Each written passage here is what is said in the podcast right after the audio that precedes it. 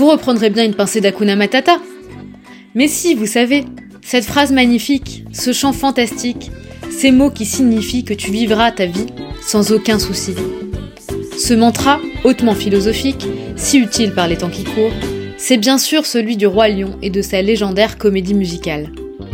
De retour sur les terres de Mogador jusqu'au mois de juillet 2022, je ne pouvais pas finir l'année sans vous parler de l'émoi que cette Madeleine de Proust ne manquera pas de vous procurer. Si vous étiez dans la brousse tanzanienne ces 27 dernières années, petit résumé pour tenter de vous raccrocher aux branches.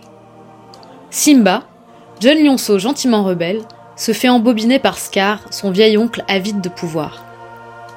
Poussé par cet odieux personnage à qui Jean-Pierre prêtait sa voix dans le film de Disney, le jeune félin va se trouver là où il ne faut pas, quand il ne faut pas, et provoquer la mort de son papa chéri, le roi Mufasa.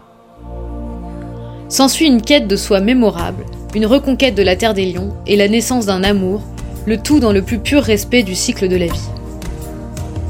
Si mon résumé ne parle que de lions, il est aussi question bien sûr des lionnes, celles sur qui repose la survie de la tribu tout entière.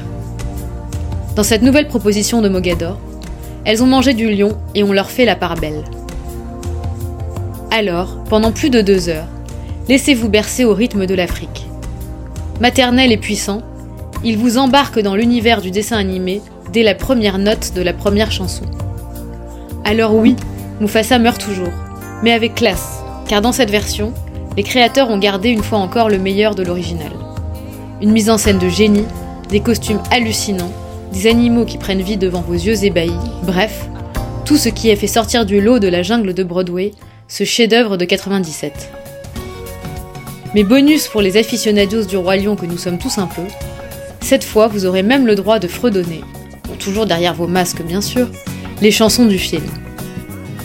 Petit ou grand, fan de comédie musicale ou pas, s'il ne devait en rester qu'une, ce serait celle-là.